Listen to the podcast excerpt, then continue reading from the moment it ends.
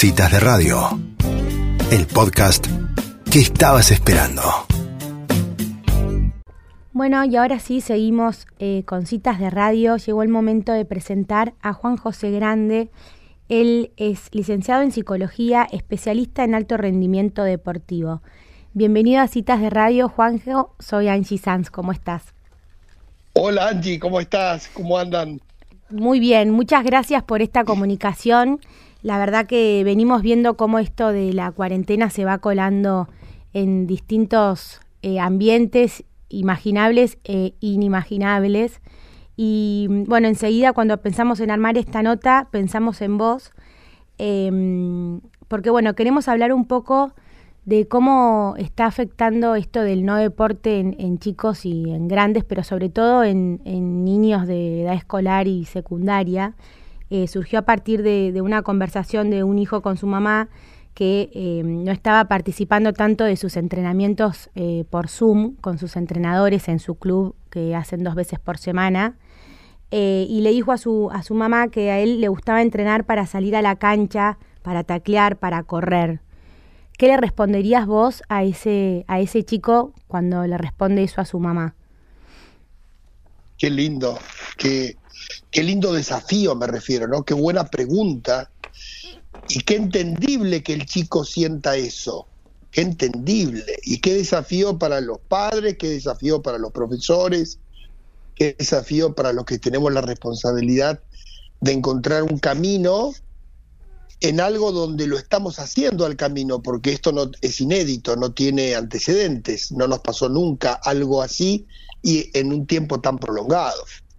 Yo lo, lo que creo, eh, Angie, es que la cosa va por, digamos, eh, imaginémonos que uno va a pescar y que el programa es ir a pescar. Después uno puede pescar o no pescar, pero el programa es eh, preparar las cañas, preparar la caja, acercarse al río o al mar o a la laguna o donde fuere.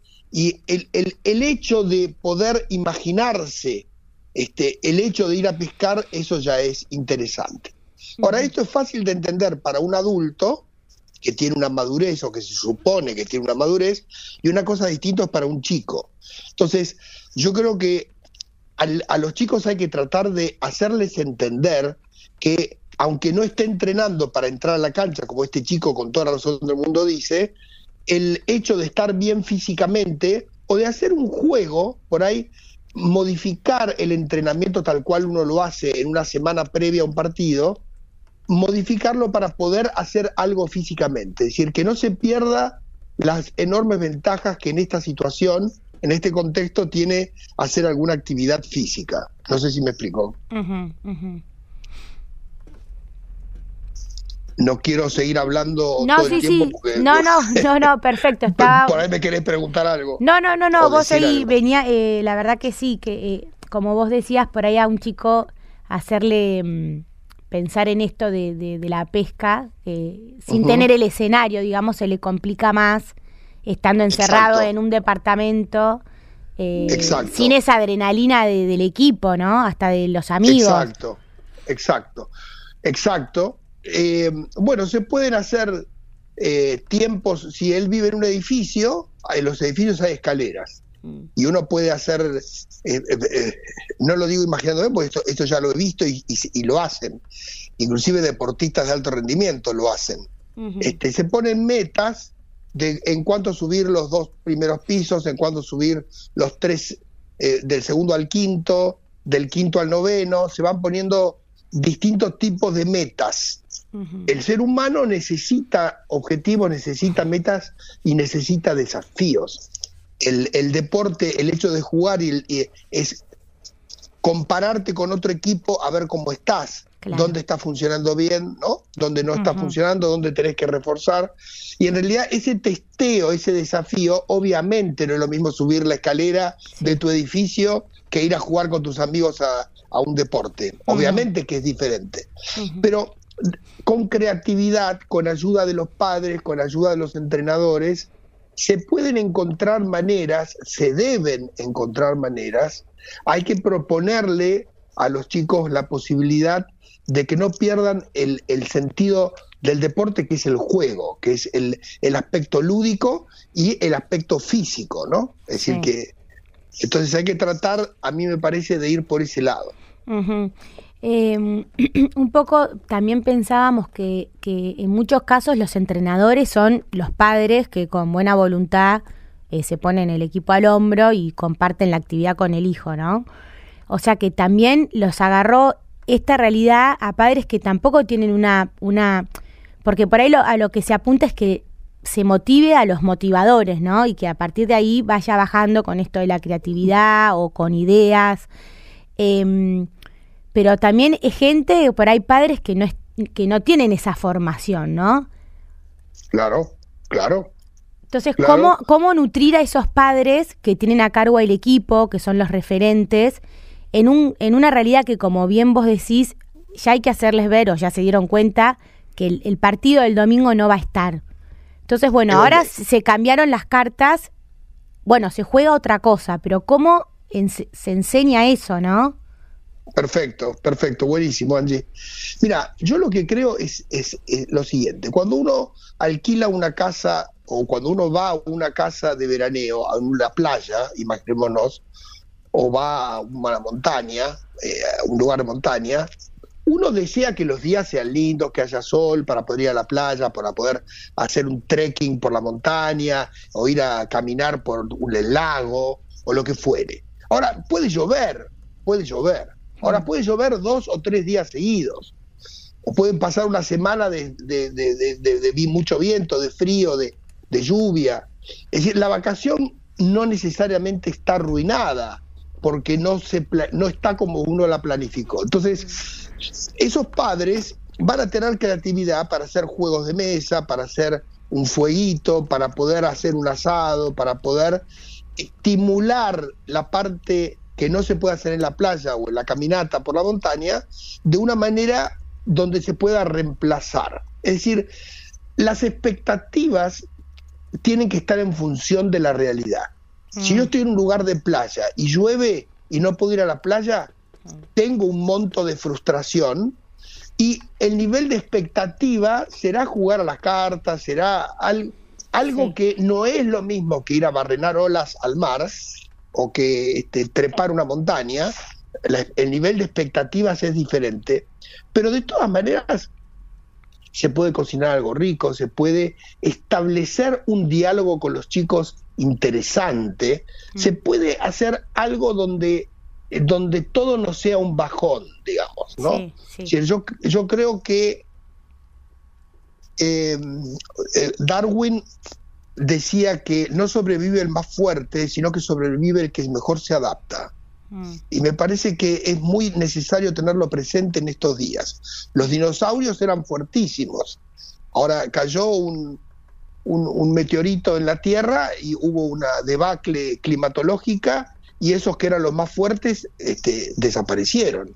¿no? Mm. Y un montón de otros mamíferos y, y otros insectos que tenían menos fuerza pero tenían mejor capacidad adaptativa, sobrevivieron. Entonces, la capacidad adaptativa, la capacidad creativa, la posibilidad de si uno como padre se fundió en recursos, que es absolutamente posible, hablar con otros padres, hablar con entrenadores. Los entrenadores, los preparadores físicos que eh, eh, se, pueden, se les puede pedir una charla a los preparadores físicos para los padres, esto también lo hemos hecho en el club, mm. de repente se te acaban las formas de poder ejercitar con tu hijo en un espacio limitado como una casa o como un departamento. Mm. Entonces, hay un montón de cosas que se pueden hacer que por ahí a nosotros como padres no se nos ocurren, pero un preparador físico te enseña a hacer un montón de ejercicios y a hacer un montón de cosas con, tu con el propio peso de tu cuerpo mm. que uno por ahí no sabe. Entonces,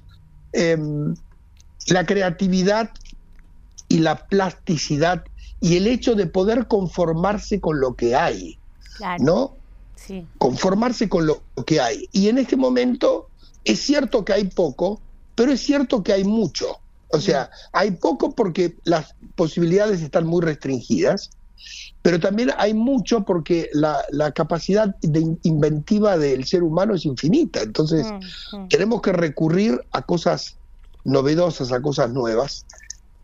eh, no, no, sé si voy más o menos...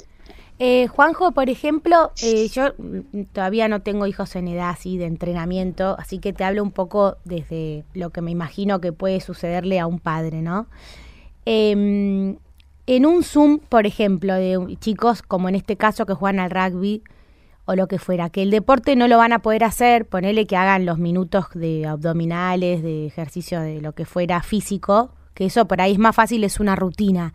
¿Vos incluirías ahí cosas que no tengan nada que ver con el deporte, pero por ejemplo, no sé, hablar de algún deportista o no sé, dibujar, no, no se me ocurre qué puede ser, pero como cosas que no tienen nada que ver, pero que puedan ayudar como equipo o, a, o no sé, ¿qué, qué cosas puntuales pueden empezar a probar esos padres que no pueden salir del abdominal y de, del entrenamiento, ¿no?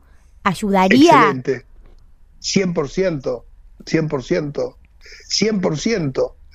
La, la, mira, reunirse tener una reunión para entrenarse quiere decir volver a unirnos. Es, es muy simple, ¿no? Es evidente, pero por ahí uno lo tiene tan en cuenta. Es la excusa para volver a juntarnos es una reunión. Si la reunión, como decías vos muy bien, de los abdominales y de las lagartijas, llega un momento donde se agota, hay que alimentarlo con otra cosa.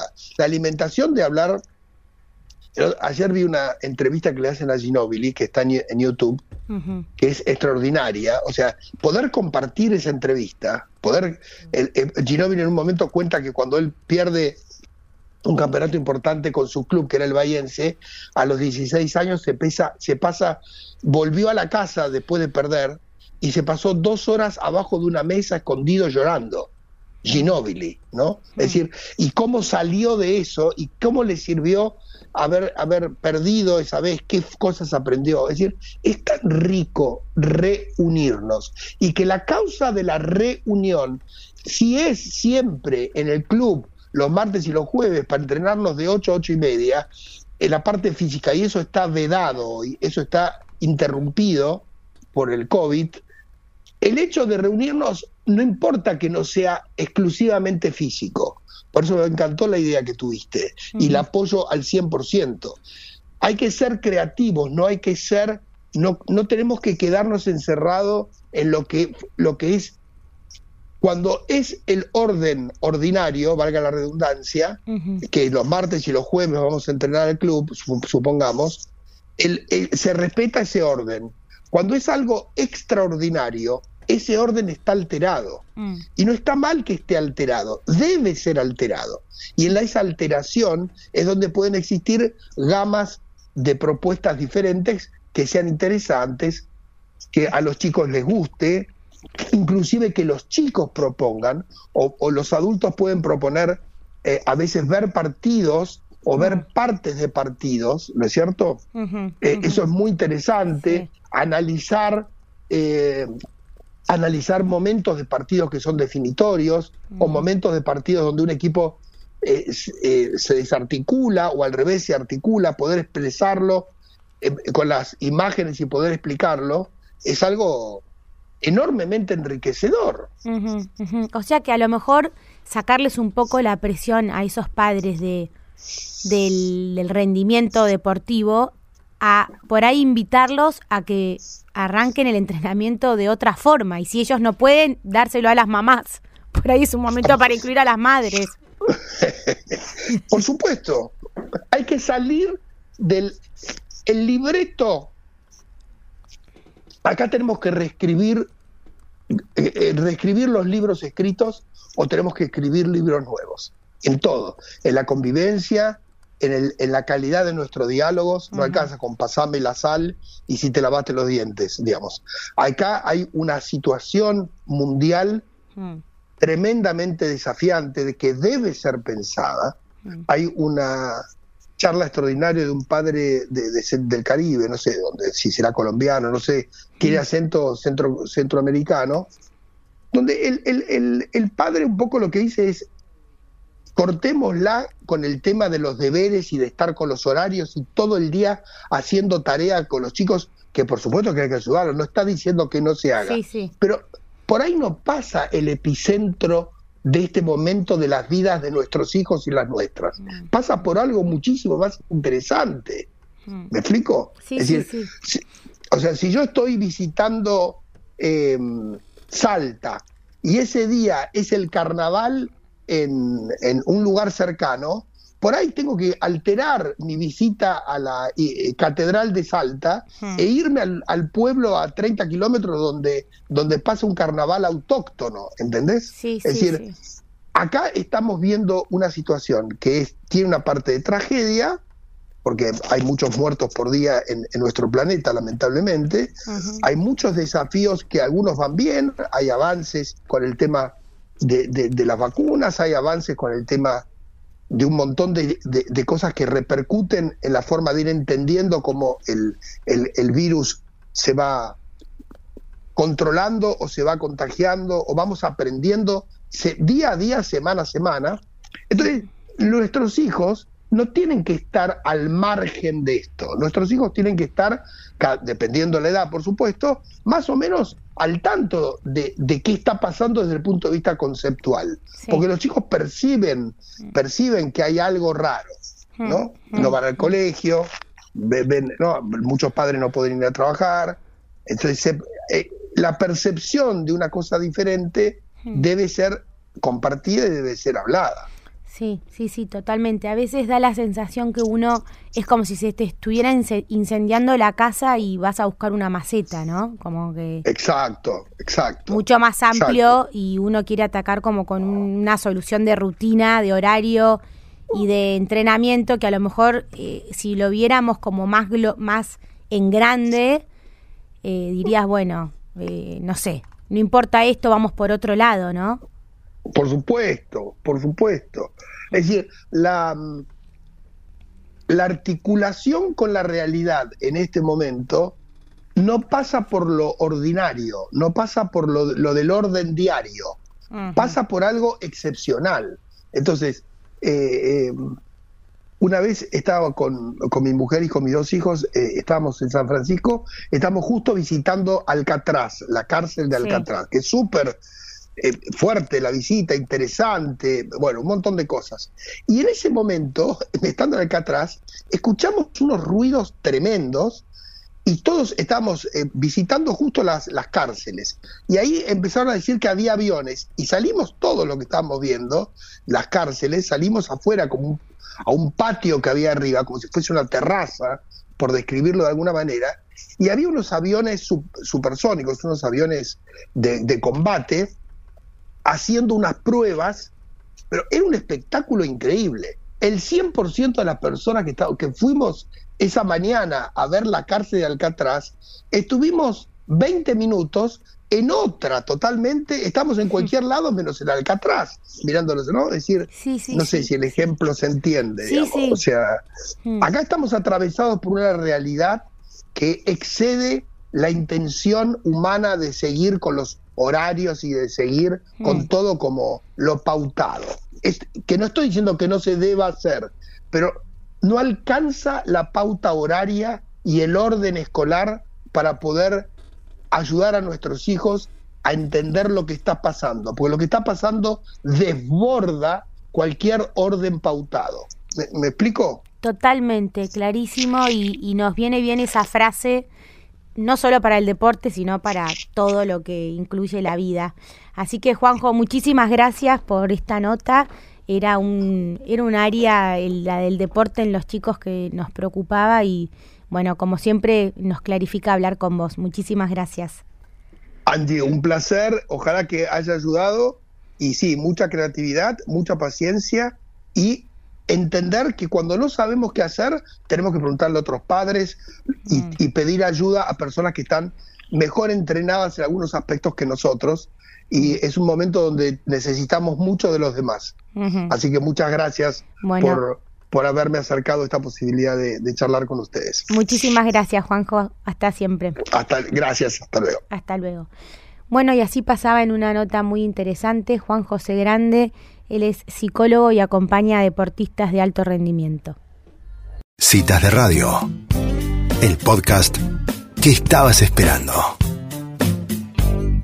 Bueno, ya es el turno de la columna Pensando en Familia y tenemos el gusto de dar la bienvenida a Florencia Bárcena. Ella es logoterapeuta y tanatóloga. Acompaña en espacios individuales y grupales a personas que están atravesando cambios en sus vidas, todo tipo de cambios. Es la responsable de la cuenta arroba encuentros con sentido y es un placer para mí decirle que estamos muy contentas de hablar con ella. ¿Cómo estás, Florencia? ¿Qué tal? ¿Cómo andan todos por ahí? Un placer estar acá hoy con ustedes. Bueno, qué, qué gran tema el cambio en la vida del ser humano, ¿no? Eh, quizás es, como el, escenario perfecto, el contexto perfecto para esta, para esta temática, para conversar. Sí, la realidad es que mm, el cambio, a ver, en realidad contarles que mi, mi formación de base no es como logoterapeuta y tanatóloga, en realidad hace muchos años me recibí como terapista ocupacional y me especialicé en rehabilitación neurológica pediátrica. Y acompañando a niños a cumplir con sus parámetros de desarrollo. Y en este escenario estaban siempre presentes los papás. Y trabajando con discapacidad había algo que me llamaba siempre la atención, eh, no solo en los papás, sino también por ahí en la familia más extendida, que era ver cómo vivían ellos esta situación tan particular de cambio. Observaba por ahí a ver que unos más que otros eh, podían vivir plenamente esto que les tocaba.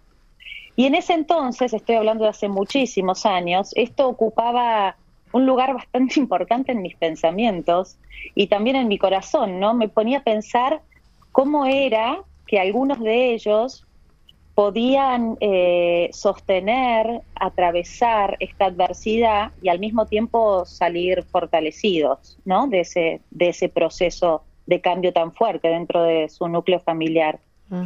Y muchos años después, la vida me presentó personalmente un gran desafío que tiene que ver con el de vivir con un hijo en el cielo, y salvando las enormes distancias con, con Víctor Franco, que es el padre de la logoterapia, eh, tuve que elegir y responsabilizarme de cómo quería seguir viviendo con esta situación, porque si había algo que yo tenía clarísimo era que nadie me devolvería la presencia física de mi hijo en casa.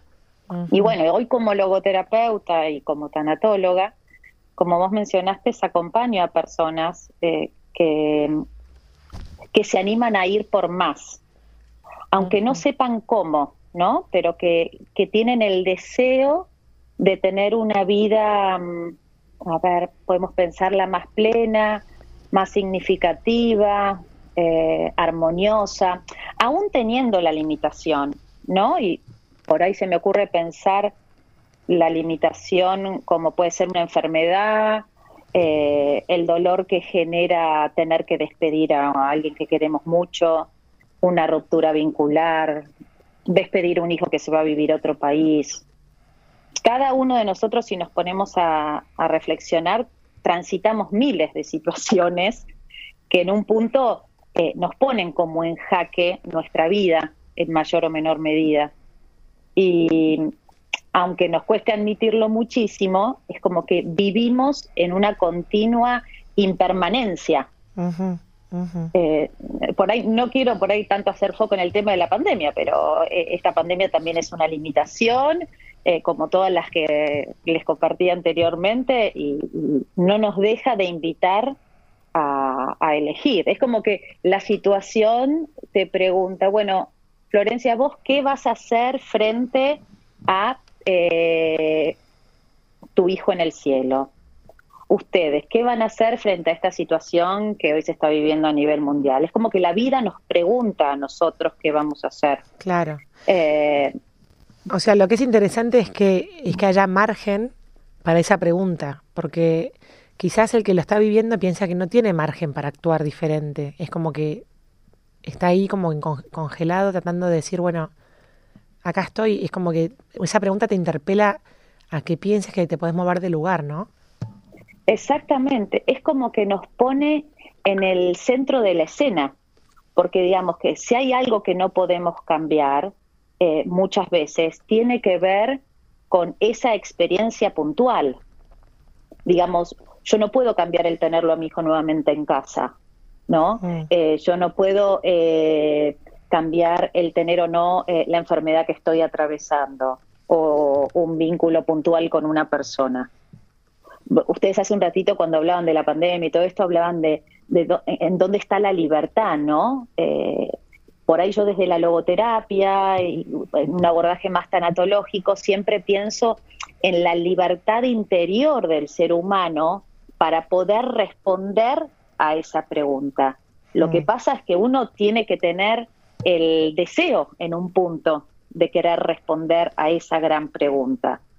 Em, porque en realidad si, si nosotros nos quedamos como inmóviles eh, y, nos, y nos sentimos atadas frente a esa situación, no nos podemos eh, no, no, nos podemos mover hacia buscar una nueva respuesta, a ver cómo queremos responder hacia, hacia eso, puntual que nos interpela. Florencia, y desde la tanatología eh, trabajan con los duelos de todo tipo, ¿verdad? La, la tanatología es, es, una disciplina científica que mm, se ocupa de encontrarle el sentido al proceso de la muerte y por ende vivir plenamente. A ver, el sentido se lo encontramos en la vida, ¿no? Eh, la experiencia nos invita a vivir de una forma, o sea, esta experiencia de, de, digamos, del proceso del buen morir, nos invita en realidad a aprender a vivir. Si nosotros no tuviésemos ningún límite, siempre dejaríamos para más adelante lo que queremos hacer. Digamos, la experiencia de finitud nos viene a demostrar que, como lo dice la palabra, somos finitos y por ende nos tenemos que comprometer en lo que nosotros queremos hacer. Entonces, como tanatóloga, acompaño en todo este proceso.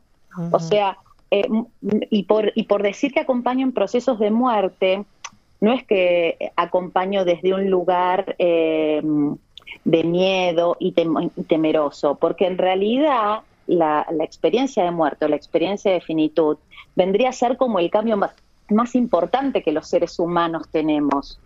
Pero en el medio hay millones de cambios que, que la vida misma nos va presentando. Mientras nosotros más estemos aceitados, por decirlo de alguna manera, a transitar esos cambios, posiblemente me animaría a decir que cuando nos toque transitar este cambio tan radical que tiene que ver con la experiencia de muerte, vamos a eh, tener más recursos para, para transitarlo. Qué interesante todo lo que contás, Florencia. La verdad que es una, una, mm, una experiencia que me, me deja helada por todo lo que has como reconvertido tu, tu proceso personal, ¿no? Cuando hablabas de los padres que estaban eh, viviendo plenamente la limitación que les tocó vivir, ¿Qué cosas encontrabas en ellos que, era como un, como un factor a todos los, los padres que veías, eh, digamos, encarándolo bien? A ver, em, por lo general eran papás que eh, podían abrazar lo que les estaba pasando, eh, que no luchaban frente a lo que estaban transitando podían, tenían esperanza. La esperanza eh, la tomo como, como el motor más importante, porque nos, nos, hace, nos hace sentirnos que nos podemos mover de este lugar. Aún sin saber a dónde, se, a, dónde tengamos que llegar, eh, la esperanza es como este motor interno. Tiene que ver con la oportunidad de que algo nuevo se pueda gestar frente a eso. Yo creo que la esperanza era en ellos y también habiéndolo atravesado personalmente, creo que es el, motor más importante para no quedarnos como estancados en nuestro dolor, para no quedarnos encerrados. Y cuando, cuando hablamos de las, de las despedidas o de los duelos, pensando acá en, en muchas familias que vivimos lejos de las ciudades donde quizás nuestros hijos se van a estudiar a otro lugar y hay un duelo ahí muy concreto que es el duelo de dejar ir al, hijo que crece, digamos. ¿Hay, ¿Hay algo común a todos los duelos, a todas esas despedidas que, nos puedas decir que ayude a, encontrarle sentido? A ver, Me parece una pregunta como muy amplia. Algo común a todos esos duelos. Em, en realidad, creo que los duelos son, son experiencias muy personales que tienen que ver eh, con la manera en la que nosotros hemos podido ir duelando experiencias anteriores.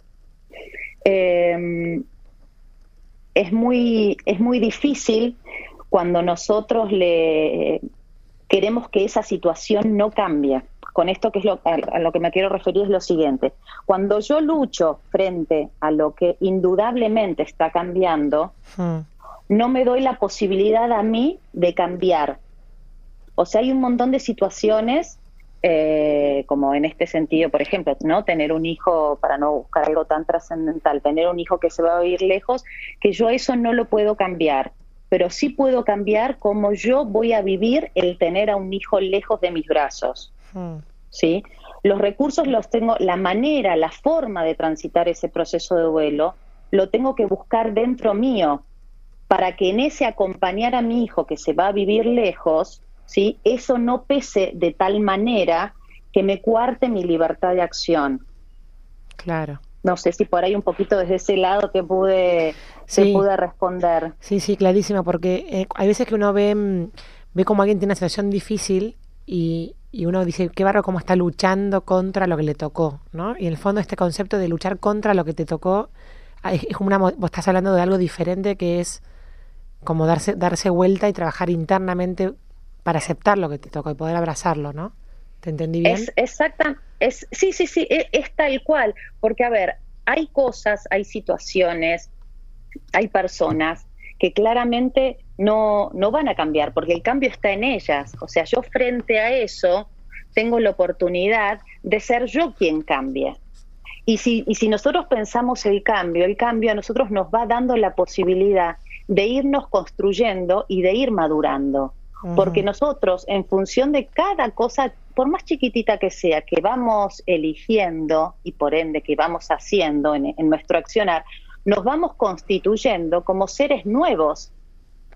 Yo no soy la misma después eh, de eh, la muerte de mi hijo. Eh, yo no soy la misma, espero no serlo, después de esta situación tan especial que estamos atravesando. Pero quien elige no ser la misma, soy yo o sos vos. ¿Sí? El, el, tema central es tener la, la voluntad para querer no ser la misma, querer que esa experiencia de adversidad, de cambio, nos pueda transformar a nosotros. Clarísimo. Porque si yo le, si yo le peleo, por ejemplo, en un, en un proceso de duelo por la, por la partida de alguien que queremos, si yo le peleo a esa situación, lo único que hago es pelear contra, digamos, contra un fantasma que no lo voy a poder cambiar. Mm. A mí me encantaría tenerlo a mi hijo en casa, pero la realidad es que no puedo. Entonces, frente a eso, yo sí puedo elegir cómo se vive eso hoy en mi casa. Mm. y en un punto, Sí. ¿Qué tal? Perdón. ¿Cómo estás? Soy Ángeles. No. Em, Hola Ángeles, ¿cómo andás? ¿Qué tal? Eh, escuchándote en esto del duelo, eh, en el caso de las personas o los seres queridos que se van, me parece que si bien por ahí es de lo más doloroso, son de esos em, acontecimientos que realmente a la larga te hacen eh, aceptar, cambiar y ser otra, porque realmente es una situación que no va a cambiar. ¿no? Digo, por ahí otras situaciones, no sé, son un poco más adaptables, no sé, si va un hijo y te terminas yendo atrás de tu hijo o cosas que podés hacer, esté bien o esté mal, ¿no? Pero digo, cuando alguien se va, esa imposibilidad que es como que te va avanzando en el tiempo, ¿no? Porque al principio seguramente es normal pelear contra eso, pero cuando te das cuenta que no vuelve, digo, ahí empieza la transformación, ¿no? Sí, sí, Tal cual. Empieza la transformación cuando, a ver, nadie te va a sacar de ese lugar. La única en realidad que se puede mover de ese escenario sos vos. Por ahí pensemos, eh, a ver, se me ocurre pensar eh, a la vida como un escenario, ¿no? Imaginémonos esto, un escenario donde se nos invita a protagonizar nuestra vida, nuestra, nuestra existencia. No, y, y, cada uno de nosotros, ustedes ahí, yo desde acá, cada uno de nosotros tiene que hacer un papel en esta obra de teatro. Pero no tengo que hacer cualquier papel, tengo que hacer mi papel. Mm. Y ese papel tiene que ver con, eh, con el propósito, con la misión de cada uno en este plano. Bueno, la vida es como la obra de teatro en donde puedo develar ese papel protagónico que voy a tener. Y muchas veces las situaciones límites son el escenario donde yo tengo la oportunidad, la gran oportunidad, de encontrar mi papel protagónico. Lo que finalmente a mí me va a definir tiene que ver con lo que yo elijo hacer, no con las circunstancias que atravieso. Mm. No sé si ahí se entiende. O sea, yo no soy una mamá a la que se le murió un hijo. Esto sería una posición como muy, muy de víctima de la circunstancia. Soy, yo soy el resultado de todo lo que he ido eh, pudiendo elegir a lo largo de todo este camino, de todo lo que construí. Mm. Porque yo, yo, esta no es una frase mía, pero no somos el, ninguno de nosotros, somos el resultado ni de lo heredado ni lo adquirido, somos el resultado de lo heredado, lo adquirido y también de lo elegido, que es lo más mm, importante. Claro. Ahora, eh, esto que vos decís, me imagino que va en un momento del duelo que seguramente no es al principio, sino que hay que, hay que darse un tiempo, porque también la etapa en la que uno siente que esta situación puede con uno, eh, también existe y, también hay que atravesarla, ¿no? Totalmente. Creo que abrazar eso, eso que duele, eh, y no pensemos solo en la pérdida de alguien tan cercano como puede ser un hijo, ¿no? Eh, las invito a pensar ustedes en cualquier tipo de cambio que por ahí cada uno esté atravesando. creo que abrazar eso que sentimos, yo siempre me refiero a la imagen de abrazar el dolor, es el, primer camino. Porque entonces, ¿qué hago con esto? Lo abrazo y digo, ok, con esto tengo que caminar. Y ahí es, ¿cómo quiero caminar con esto que me está pasando? Porque, insisto, mientras más le mientras más le pelee a ese cambio, a eso, que me, a eso que me está ocurriendo, lo voy a dejar afuera del escenario de mi vida. Yo puedo ir por otro camino, pero siempre se me va a volver a colar, siempre se me va a volver a poner en el centro de mi vida. Florencia, si alguien está escuchando esta entrevista y quisiera saber más eh, de cómo contactarte o, cosas para leer, ¿dónde lo puede hacer? Eh, como, como bien lo referiste, yo hay, hay algo que me gusta mucho hacer, que es escribir. Y, y hace un tiempito me animé a hacerlo en un espacio en Instagram y también en Facebook que se llama Encuentros con Sentido y escribo desde, desde lo que vibra en mí, eh, por ahí desde muchas veces desde una película que veo, desde una frase que escucho en alguien, desde algún libro que leo. Y, por ahí también me pueden contactar si, si es que alguien necesitara algún tipo de, algún tipo de asistencia. Em, creo en, en el encuentro entre los hombres. Soy tengo confianza que lo que nos sana es estar unidos, es encontrarnos en lo que nos pasa, es sentirnos sostenidos. Y por eso un poco se, inició en Instagram, en las redes, Encuentros con Sentido. Con esa frase nos despedimos, Florencia. Es importante, lo que nos sana es encontrarnos con lo que nos pasa. Muy buena. Tal cual. ¿Tengo un ratito para invitarlos a hacer una, un ejercicio muy cortito de tres minutos o no? ¿O nos despedimos? Dale, dale. Ah, nos despedimos con el ejercicio, si te parece. Dale. Los voy a invitar a que, fíjense, se pueden sentar, que apoyen la espalda en la silla o en el sillón donde, donde me estén escuchando y con, y con los pies en el suelo cierren los ojos Comiencen a respirar por la nariz, inhalando y exhalando lentamente, poniendo atención en este increíble proceso que nos mantiene ahora vivos. Los quiero invitar a que traigan a su corazón una experiencia de cambio significativo que hayan vivido en el pasado. Lo que sintieron en ese momento, ¿es lo mismo que sienten ahora al ponerse en contacto con ello? ¿Son capaces de abrazar esa vivencia? ¿Sienten que son los mismos después de haberla transitado o atravesado? Esta que soy hoy, este que soy, es la suma de todas aquellas vivencias y lo que he podido hacer con ellas.